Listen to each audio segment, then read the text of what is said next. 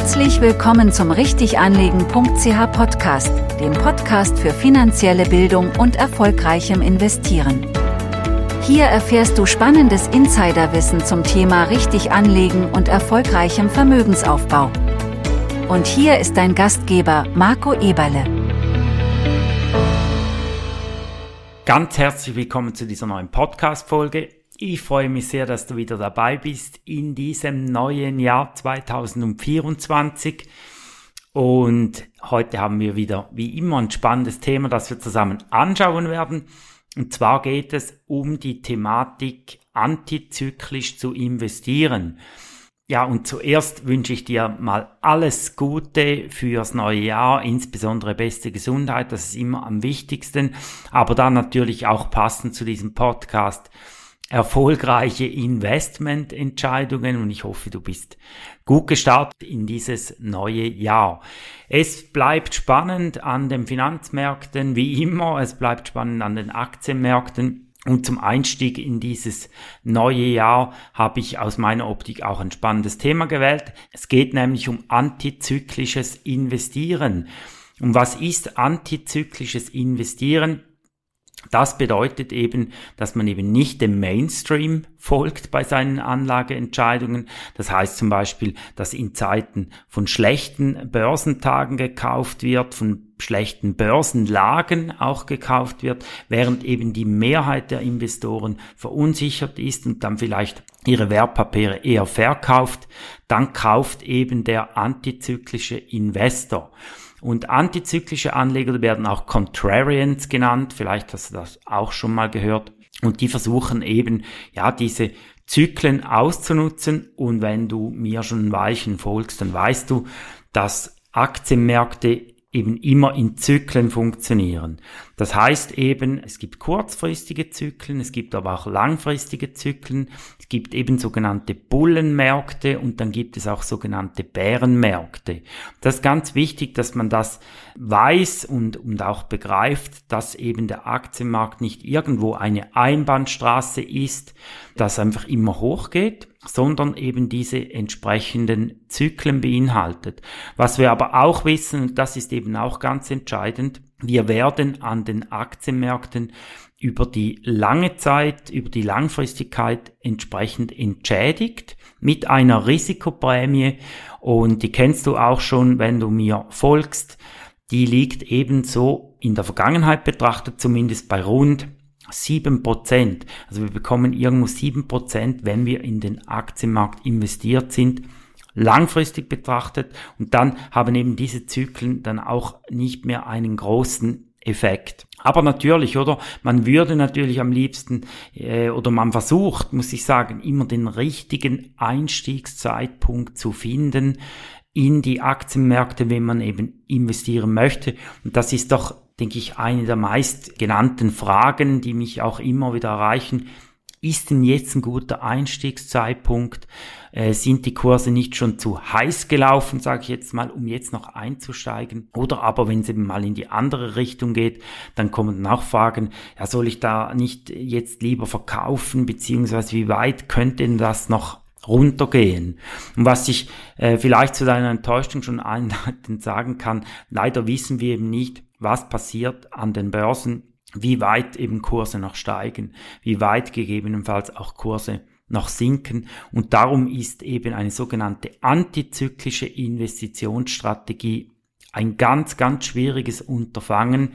Und ich kann da wirklich aus Erfahrung äh, euch erzählen, in diesen 25 Jahren, die ich jetzt in den Finanzmärkten tätig bin, habe ich immer wieder die gleichen Fehler im Prinzip gesehen von Anlegerinnen und Anlegern, dass sie eben äh, meistens sehr prozyklisch entscheiden.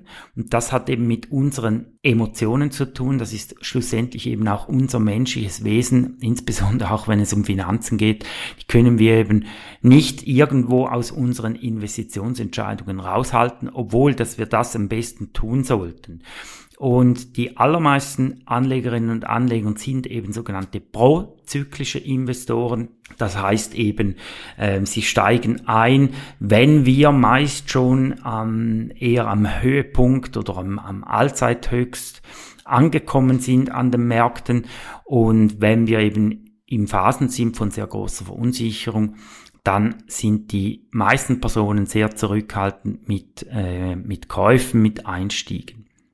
Kann euch aber sagen, eben dieses antizyklische Investieren, das ist wirklich nur etwas für Leute, die sehr große Erfahrungen haben an den Finanzmärkten, die eben auch wirklich in der Lage sind, ihre Emotionen aus ihren Anlageentscheidungen rauszuhalten. Und das gilt wirklich nur für ganz wenige Personen. Und ja, was immer wichtig ist, ist eben, wie man sich in den einzelnen Marktphasen verhält, wie man das, ähm, wie man eben diese Marktphasen auch erkennt. Und da gibt es schon gewisse Hilfsmittel, ja, wo man sehen kann, wo man sich ungefähr befindet. Dies ist zumindest in der kurzfristigen Phase möglich oder in diesen kurzfristigen Marktschwankungen möglich. In der langfristigen Tendenz ist es aber ganz, ganz schwierig, weil zum Beispiel wir befinden uns fast seit der Finanzkrise eigentlich in einem sogenannten Aufwärtstrend.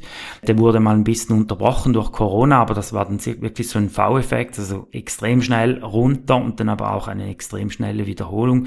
Aber so eine richtige Börsenkorrektur, die hatten wir wirklich schon seit Jahren nicht mehr. Und dieser Aufwärtstrend, der kann eben auch noch sehr lange anhalten, das wissen wir einfach nicht.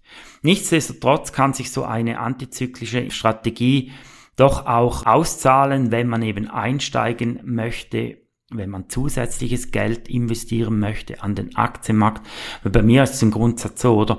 Ich bin wirklich ein klassischer Buy-and-Hold-Anleger ich versuche zwar da ein bisschen die guten Einstiegszeitpunkte auch zu finden, aber ich verkaufe mein Kernportfolio grundsätzlich nie, oder? Und äh, klassische Contrarians oder eben antizyklische Investoren, die versuchen eben diese Marktphasen auszunutzen. Das heißt, sie versuchen eben möglichst am höchst zu verkaufen und dann möglichst am tief wieder einzusteigen. Und ich bin der Meinung, dass das eigentlich nicht möglich ist, beziehungsweise man verkauft eben in der Tendenz viel zu früh. Das ist dann auch wieder emotional bedingt, dass man eben seine Gewinne ins Trockene bringen möchte und man dann zum Beispiel noch jahrelange Aufwärtsphasen verpassen kann. Und auf der anderen Seite ist es eben so, wenn die Kurse gesunken sind oder wenn wir eben eine Korrektur haben an den Finanzmärkten, dann äh, steigt man vielleicht irgendwo ein und da kann es eben sehr gut sein, dass die Märkte nochmals deutlich, deutlich weiter korrigieren. Und das braucht dann wirklich ja eine gewisse Konstanz, ein gewisses Durchhaltevermögen, dass man das da wirklich auch aushalten kann in diesen Marktphasen. Weil die Zyklen sind natürlich so, oder wenn wir in einem Aufwärtstrend sind, dann ist die ganze Stimmung positiv, dann sind die Aussichten positiv, dann berichten die Medien grundsätzlich positiv auf die Aktienmärkte und dann kommt eben dieser sogenannte FOMO-Effekt dann äh, zum Tragen, dieser Fear of Missing Out, dass dann eben fast alle investieren möchten und das Gefühl haben, sie könnten irgendetwas verpassen. Auf der anderen Seite, wenn wir da wirklich mal eine starke Korrektur haben, und ich kann mich dann sehr gut an die Finanzkrise erinnern, da ist es dann wirklich so, da braucht es extrem Rückgrat, wenn man dann einsteigen möchte, weil dann ist wirklich alles dunkel. Also sind die Aussichten extrem düster, die Stimmung ist düster und ja, das kannst du mir glauben, das ist wirklich eine große Herausforderung, dass man dann wirklich auch den Entscheid eben trifft und sagt, doch jetzt genau, wenn alles rundum eigentlich am dunkelsten ist. Jetzt ähm, investiere ich. Darum würde ich dir hier als Tipp mit auf den Weg geben, ich wäre sehr vorsichtig mit einer sogenannten antizyklischen Investitionsstrategie, weil sie funktioniert einfach meist nur beschränkt beziehungsweise erfordert wirklich große Erfahrungen in diesem Bereich. Warren Buffett macht das ja zum Beispiel immer wieder ein bisschen vor, aber der hat auch entsprechende Marktpower, Marktmacht, um dann eben wirklich die Märkte auch beeinflussen zu können. Was vielleicht wirklich eine gute Strategie äh, sein kann, ist, dass man gewisse Indikatoren, die eben diese Osse-Phasen oder Bässe-Phasen beziehungsweise diese Gier- und Angstphasen, weil in Finanzmärkten gibt es grundsätzlich nur zwei Phasen, Gier oder Angst. Und es gibt so gewisse Indikatoren, die eben gewisse Hinweise darauf geben, wann sind wir in der Gierphase, wann sind wir in der Angstphase und die kann man zum Beispiel als Einstieg sehr gut nutzen. Das thematisieren wir übrigens auch in der Akademie, wie wir eben diese Indikatoren nutzen können, wenn man das möchte. Wenn du startest mit investieren, dann würde ich dir hier einfach den klassischen Cost-Average-Effekt empfehlen. Ich habe über das auch schon hier mal einen Podcast gemacht, verlinke ich dir gerne nochmals unten, dass du eben über die Zeit einfach einen guten Durchschnittskosteneffekt bekommst, dass du gestaffelt investierst. Das ist sicher die beste Methode, die erfolgsversprechende Methode. Das kann ich dir ja ganz klar empfehlen. Und dann wirst du eben, hast wirklich bist durchschnittlich eingestiegen, manchmal kaufst du mehr, manchmal kaufst du eben weniger Aktien. Und das bringt dir eben über die lange Zeit einen sehr guten Durchschnitt. Und du wirst dann eben entsprechend entschädigt mit diesen sieben Prozent.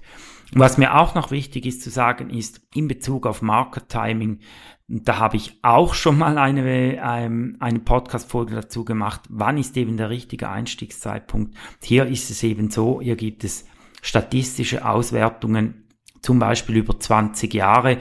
Und diese Auswertung zeigt zum Beispiel, wenn du über 20 Jahre, es sind dann rund 4000 Börsenhandelstage, wenn du da nur die 10 besten Handelstage von diesen 4000 verpasst, dann reduziert sich deine jährliche Rendite eben von etwas über 7% auf nahezu 3%. Das ist nur 10 Tage von 4000 verpassen. Deine Rendite ist weniger als die Hälfte pro Jahr. Wenn du 30 Tage ähm, verpasst zum Beispiel, dann ist deine Rendite bereits negativ. Das zeigt einmal mehr, oder? Eben die ganz guten Börsentage, eben diese besten Börsentage, die sind meistens in Phasen von großer Volatilität, großer Verunsicherung schlussendlich auch und dass man diesen Zeitpunkt dann effektiv auch wirklich erwischt, genau, das ist fast unmöglich und darum wäre ich hier sehr vorsichtig und würde einfach investieren, investier bleiben, investieren über den Cost-Average-Effekt. Eben vielleicht, wenn dich das noch vertieft interessiert, kannst du gewisse Indikatoren nutzen, in Bezug auf Gier oder in Bezug auf Angst. Das lernst du in, die, in der Akademie oder du kannst das sonst gerne mal auf mich zukommen, wenn dich das mehr interessiert. Ja, und das war's jetzt schon zum ersten Podcast in diesem Jahr 2024. Das ist wie immer keine Anlageberatung, aber ich empfehle dir natürlich investiert zu sein, beziehungsweise wenn du es noch nicht bist, dann starte mit dem Investieren, komme da auf mich zu, wenn ich dich da irgendwo begleiten darf, dich beraten darf. Schau dir unsere Akademie dazu auch an, wenn du das selbst erlernen möchtest. Und dann wünsche ich dir jetzt nochmals einen super Start ins 2024. Ich würde mich sehr freuen, wenn du diesem Podcast treu bleibst wenn du diesen Podcast eben auch weiter verteilst an deine Freunde. Nimm doch einfach zwei Freunde und sende diesem mal den Link zum Podcast zu, damit sie eben auch profitieren können von hoffentlich spannenden Finanznews. Ja, und dann wünsche ich dir jetzt eine ganz gute erste Neujahrswoche und dann hören wir uns spätestens nächste Woche wieder. Vielen Dank, tschüss, mach's gut und bis bald. Danke für dein Interesse und denke daran, die beste Investition, die du tun kannst, ist die in dich selbst.